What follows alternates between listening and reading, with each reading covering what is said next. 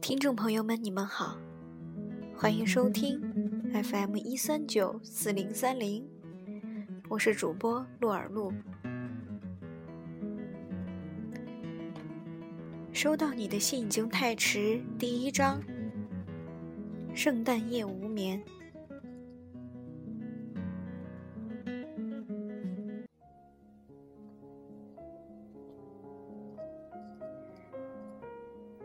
沈真丽的一张鹅蛋脸，粉嫩嫩的，身上白色翻领短袖汗衫下面露出两条光膀子，像桃花似的粉红，显得有些瘦。她穿一条橘色的吊脚裤，露出两个脚腕。像这种裤子，它有好几条不同颜色。跟其他年纪和她差不多的女生不一样，她不爱穿牛仔裤。牛仔裤广告老是把牛仔裤吹嘘成野性和自由的代表，不过是谎言。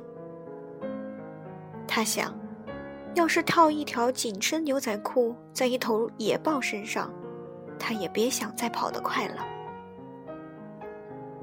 不过。他承认，要是他的大腿瘦一点，他不会介意多条穿牛仔裤。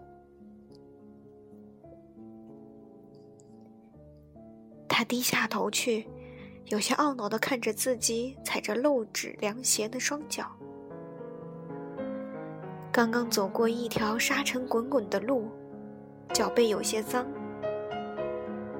他腿往后抬。用手摸摸脚背上的灰尘，然后又抬起另一条腿，扫了扫脚背。整个夏天，他都穿着这双平底凉鞋，喜欢脚下凉快的，仿佛没有穿鞋子的感觉。这时，他觉得头有点痒，手指插进头发抓了抓。完全忘了那只手刚刚抹过脚背上的尘土。他不拘小节的个性像个男生。幸好，他拥有一张漂亮的脸蛋和发育匀称的身体，但他还是嫌自己一头清汤挂面的黑发太固执，也嫌两条圆滚滚的大腿胖了点儿。十九岁的她，最美的其实就是那双杏眼。她那双清澈的眼睛，黑的黑，白的白，像围棋棋子似的，摆着一个引人入胜的棋局。那双眼睛鬼灵精得很，倒映着眼睛主人满脑子的古怪念头。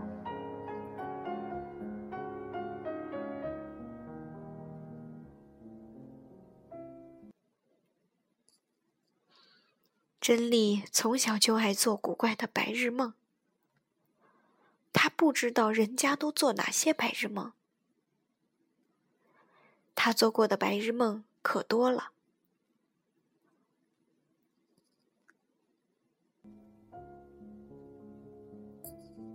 她梦过自己的婚礼，新郎是谁不重要。重要的是，她穿上漂亮的婚纱。她幻想过自己的葬礼，就像爱情电影的年轻女主角那样。她死了，还是很漂亮。她也梦想过自己当上电视台晚间新闻的女主播。她一本正经、字正腔圆的面对观众。念出下面一段新闻：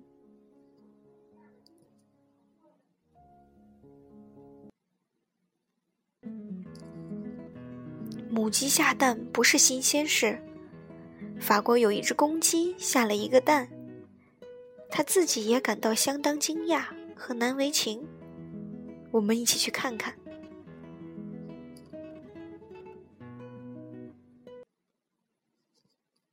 不过，他最大的梦想还是拍电影。这一天，他的梦想实现了。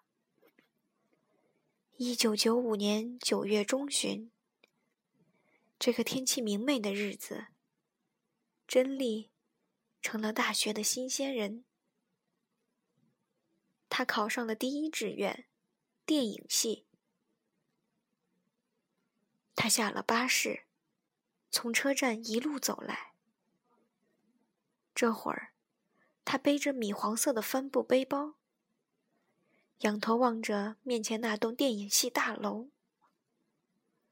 他终于来了。他觉得自己是属于这里的，以后都可以穿自己喜欢的衣服上学，不再是个中学生。他班上有三十个学生，只有四个是男生。大家脸上都带着一副初来乍到的怯生生表情。他没有朋友，课与课之间都落单。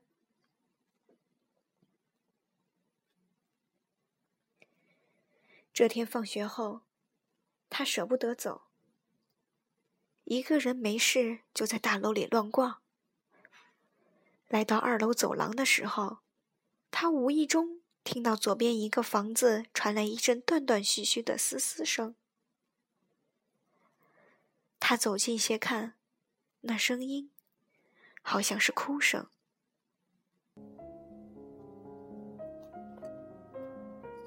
会不会是拍戏？他心里想。又走近些看，那扇门半开着，门缝里露出些白色光线。他探头进去，看到里面摆了拍电影的摄影机、聚光灯和一卷卷的粗电线，塞得满满的，连一扇窗子也没有。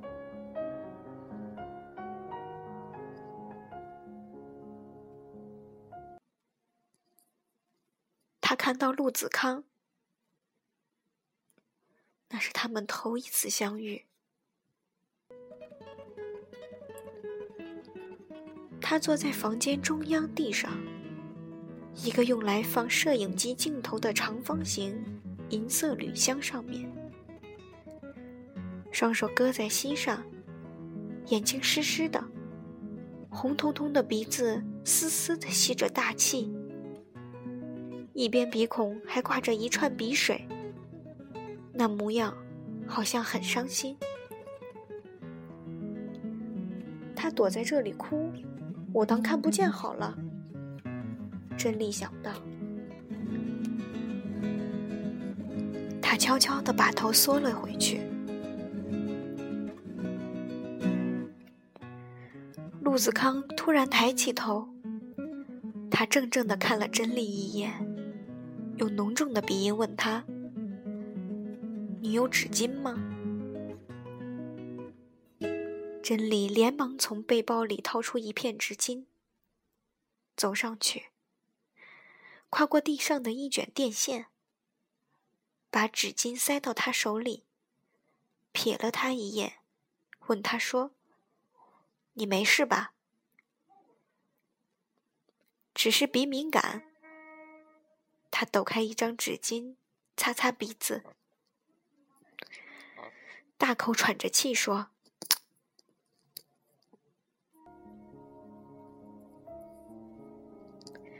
他偷瞄他，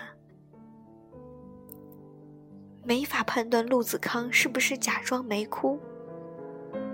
真理知道，男生都不爱承认自己也是会哭的。”但是他闯进来是他不对，为了表示他相信他是鼻敏感，他告诉他，他有青椒敏感症。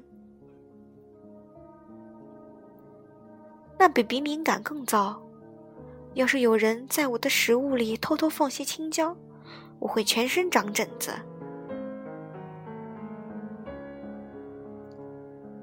陆子康揉揉鼻子，好奇地问：“有人会对青椒敏感的吗？”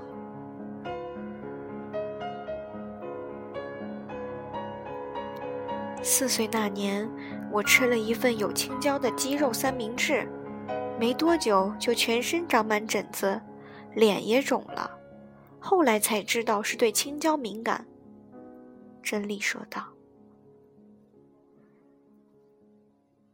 陆子康看了看真理，说：“我只听说过有人对花生和香蕉过敏。”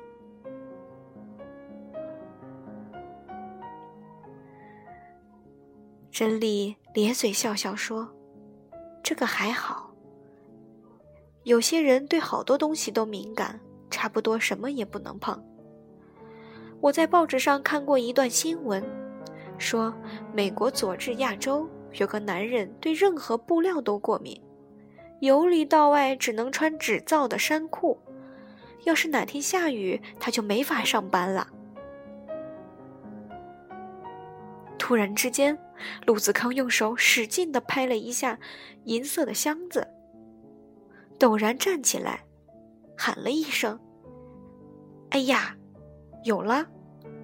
我要拍一个青椒女孩的故事。她偏偏爱上一个对大部分东西都敏感的男孩子，够荒诞的。”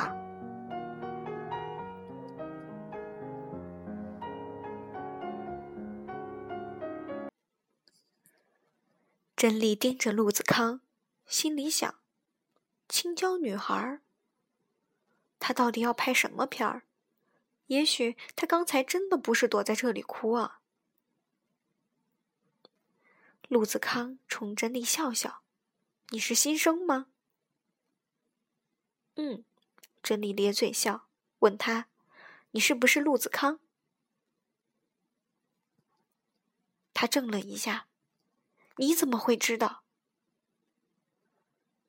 有一会儿，陆子康还以为自己很出名，毕竟他已经三年级了，自问十分有才气，作品参加过校外的一个独立短片展，还拿了个优异奖。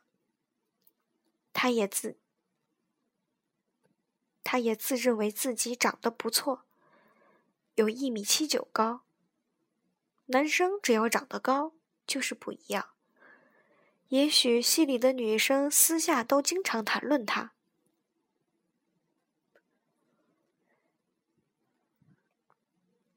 珍丽看看陆子康，撇撇嘴说道：“哦，我刚刚在楼下通告栏看到一张通缉你的海报。”陆子康呆了一下，通缉我。很快就想到是怎么一回事，一溜烟儿的跑了出去。珍丽听到陆子康奔下楼梯的声音，他看了一眼这个房间，兴致勃勃地瞧瞧这部机器，又摸摸另一部摄影机。这时，陆子康手里拿着那张皱巴巴的海报回来，神情有些尴尬地向他解释。二年级的人在楼下拍戏，拿了我的照片当通缉犯。电影系的人就是这么下流，你以后千万别把你的照片到处乱放，他们什么事都做得出来。真理憋住笑，心里想：念电影真好玩啊，但他压根儿就不像通缉犯啊。那天之后，又过了两个星期。真理已经很熟悉这栋大楼了。这天下午，他坐在五楼学生休息室里，埋头埋脑做功课。这个乱七八糟的房间，代表的是浪荡和自由。靠墙的一列木架上堆满零食和杂物，角落里摆着书桌和电脑。电影系的学生都爱窝在这里。已经毕业的，也像回娘家似的，常常回来。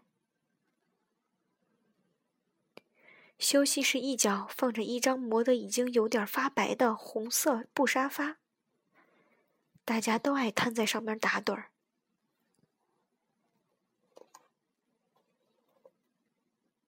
这天，真丽进来的时候，就已经有个大块头，埋蚁被蜷缩着身体，在那睡觉。那个男生头发乱蓬蓬的，穿一件十号红色曼联球衣和一条短裤，光着脚，露出多毛的一双腿，时不时打鼾，大家却都好像见怪不怪似的。真丽想，瞧他那副睡相，好像八辈子没睡过。他说不定还淌着口水呢。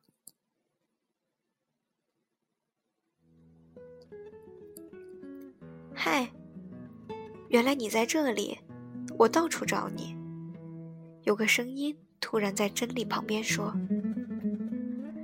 真理抬起头，看到陆子康。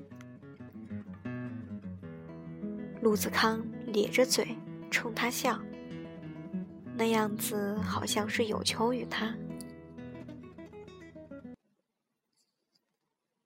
珍妮怔了怔，问陆子康说：“找我有事儿吗？”“我想找你演我那出短片，就是我那天跟你提过的那个青椒女孩的故事，剧本我都写好了。”珍妮皱了皱眉：“我，我没有演过戏啊。”陆子康说着，从黑色背包里掏出一张光盘来：“演你自己就好了，我觉得你很合适。你回去读读剧本。”陆子康把这张光盘，珍丽，珍妮并没有拒绝他。电影系的学生互相帮忙对方拍片是一种义务，他们都没有钱找真正的演员。珍妮不拒绝，也是有点虚荣心作祟，还从来没有人找过他拍戏呢。他紧张的问陆子康：“什么时候要拍？”我会通知你。哦，谁会饰演那大部分东西都敏感的男主角？陆子康朝沙发那边大喊了一声：“大飞！”珍妮转头望过去，心里不禁嚷了起来：“天哪，不是他吧？”沙发上那个十号球衣没有醒过来。陆子康索性走过去推醒他，问他说：“喂，你什么时候来的？”十号球衣终于挣扎着缩起双脚醒来，边打哈欠边伸了个大懒腰。他留到脖子的长发盖着脑袋，胡子没有刮干净，颈上还有几处旧的刮胡须的伤口。他揉了揉困倦的双眼，坐直身子，把自己的一双球鞋从沙发底下踢出来，说：“昨天在附近开工，今天早上才收工，懒得回家。”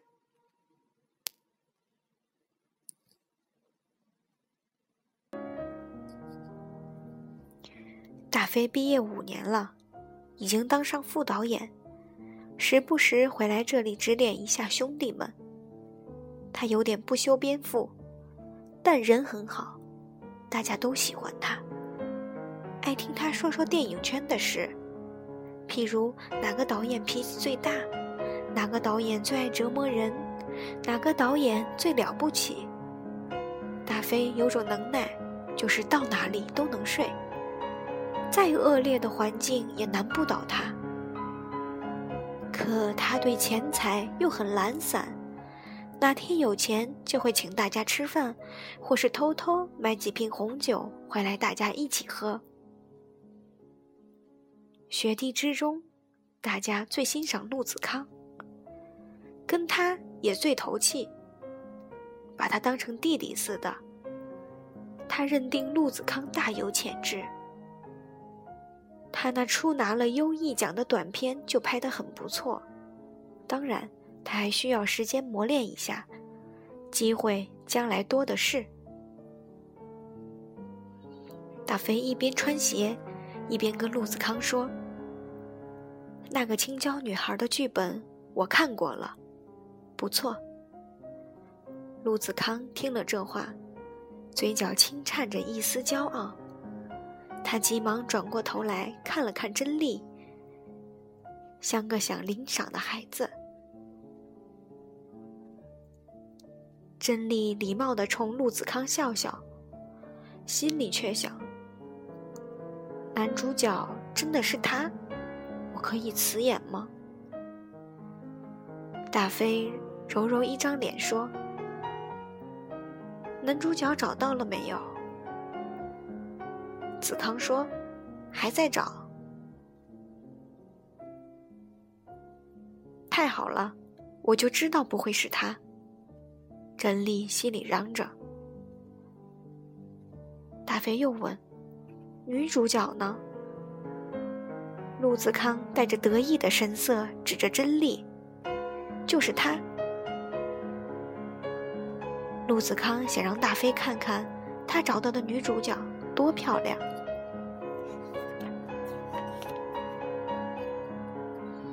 大飞望着真丽，目光里满是探赞，不禁咧嘴朝他微笑。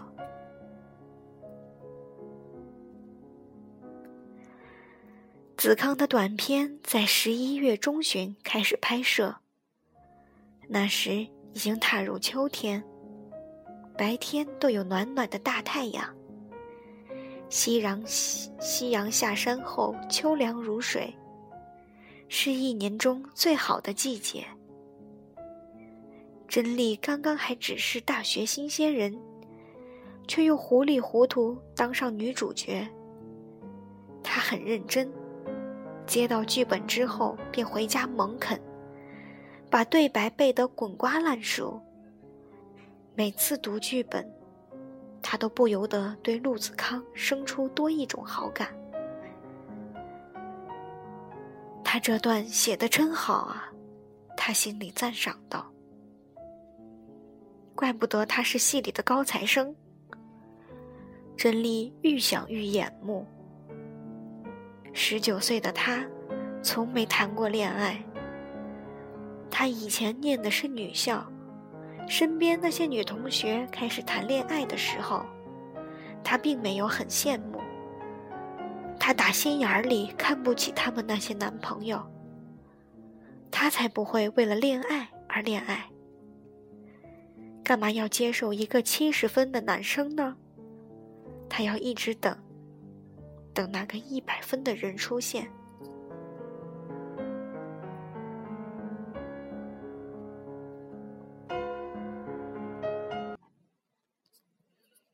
他知道，只要他肯等。那个人一定出现。他这人是梦打造出来的，不是像肥皂泡沫的那种梦，而是像电影一样的梦。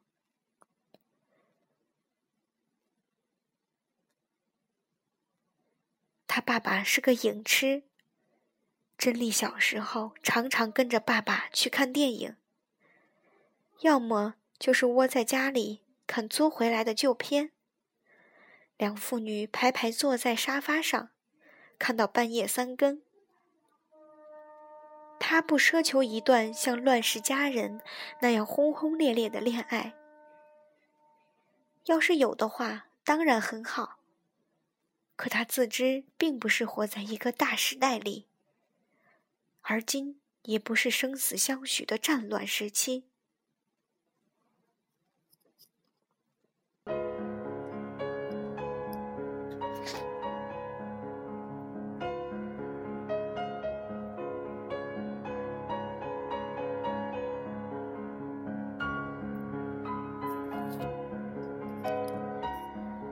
他想要的是一个小小生命里的大轰烈。他向往爱情，向往思念的甜蜜，也向往肝肠寸断。他想要个心上人，那个人的爱会比他的生命悠长。他到死也会记得他。在爱情的世界里，真理是挑剔的，也是虚荣的，只看得起那些很棒的男生。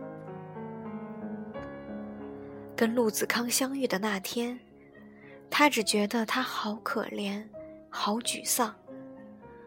他还没见过一个人的鼻敏感这么厉害，他压根儿没想过。和陆子康有什么可能？陆子康并不是他那一类型。而后，他读了读他那个青椒女孩的剧本，他着迷了。原来，他是这么的有才华。拍戏时，他在现场指挥若定，镜头运用的那么好。还耐心教他演戏，珍妮感觉陆子康有些不一样。那么他呢？他有女朋友吗？珍妮没见过陆子康在学校里跟其他女孩子一起，拍戏时也没见过陆子康走到一边放软声音讲电话。他跟他一样，没谈过恋爱吧？还是他刚刚和某个人分手？珍丽在班上跟曼珠最谈得来。曼珠是个包打听，在学生事务处兼职。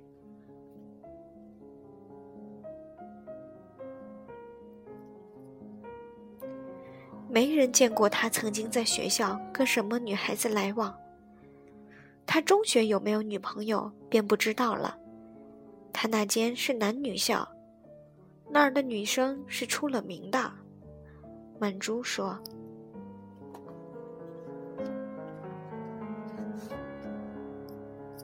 出了名什么？”曼珠笑了笑：“出了名的难看呀。”真理大大松了一口气，知道了子康十有八九没有女朋友。他高兴的仿佛像中了一张二等彩券儿。为什么不是头等奖？因为真理对头等奖是很严格的。虽然没谈过恋爱，但他的女性直觉告诉他，陆子康对他是有点。与别不同的感觉。首先，陆子康找他在短片里演出，这是陆子康的毕业作，不容有失啊。陆子康即使不是为了接近他，至少也是对他有好感的吧。还有，那一次的事，真是太明显了。事情是这样的。真理好喜欢陆子康写的那个剧本，只有一场戏，他一直觉得有点不舒服。那场戏要他和男主角在浪漫的夜色下紧紧相拥，男主角要在真理的嘴唇上亲一下。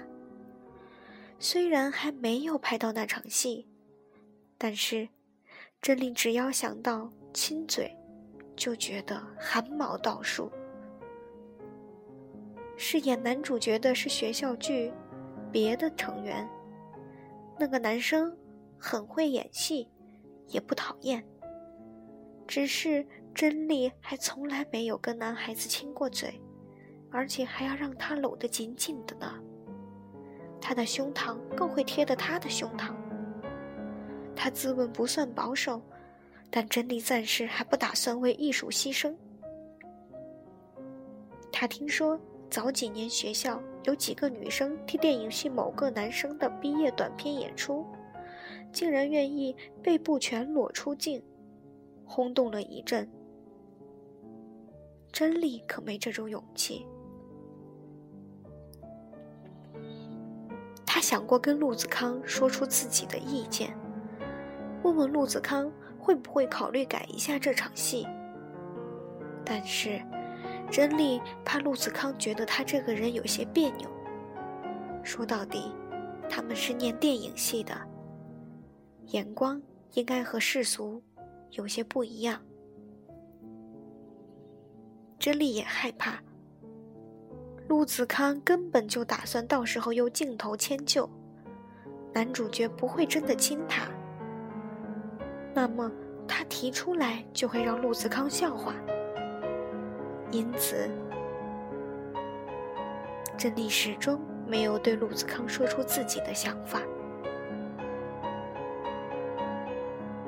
等到要拍那场戏的那天晚上，真理打算豁出去了。那时候快到圣诞，他对陆子康的好感与日俱增，甚至愿意为他的作品牺牲。没想到的是。陆子康竟然临时删掉了那场戏。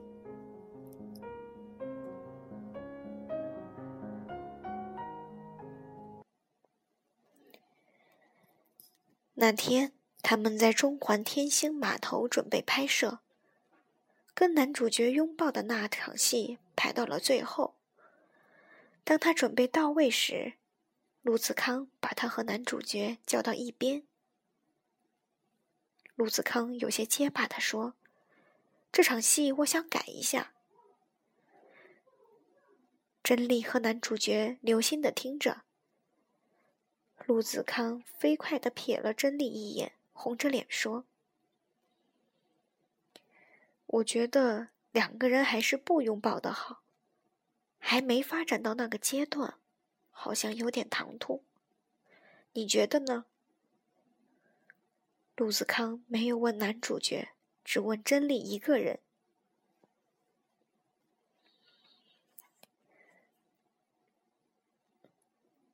其实到了这时候，真的已经不太介意拍这场戏了。但是听到陆子康这样说，他心里有些高兴，也有些意外。我也觉得。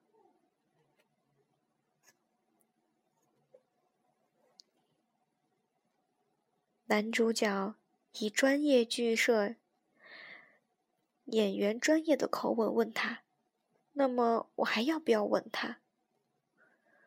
陆子康撅了撅嘴，羞涩的目光投向真丽，然后清清喉咙，装着一副跟他讨论的口气问他：“嗯嗯，真丽，你怎么看？”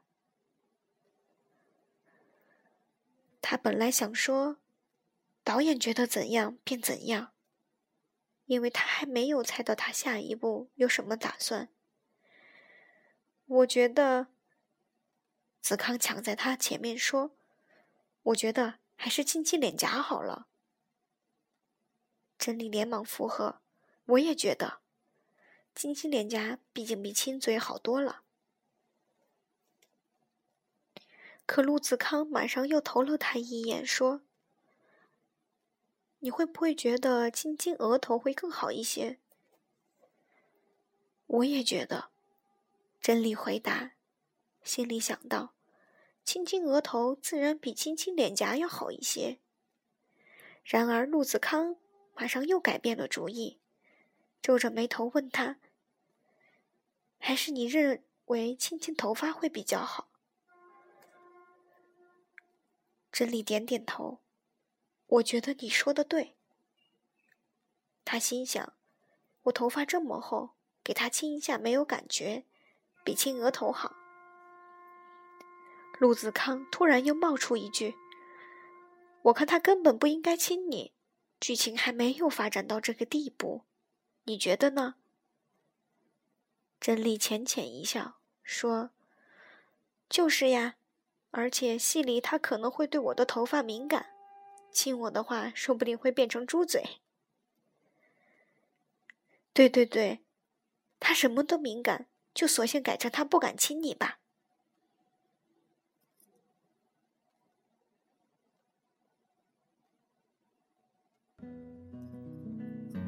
他们已经由亲嘴改成亲脸颊，再由亲脸颊改成亲额头，然后由额头移到头发，最后什么都不需要做了，完全把身旁那个傻呆呆的男主角忘记了，甚至忘记了他们旁边有任何人，他们眼中只有对方。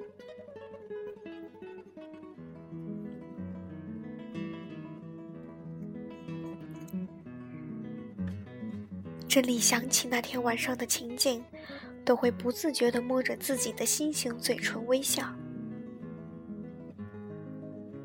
陆子康不能忍受他跟别人亲嘴，即使是亲亲头发，也会使他嫉妒。他不是爱上他，又是什么呢？好了，听众朋友们。今天的收到你的来信已经太迟的第一章第一小节到这里就结束了。欢迎大家收听 FM 一三九四零三零，我是主播洛尔露。希望大家有一个美好的一天，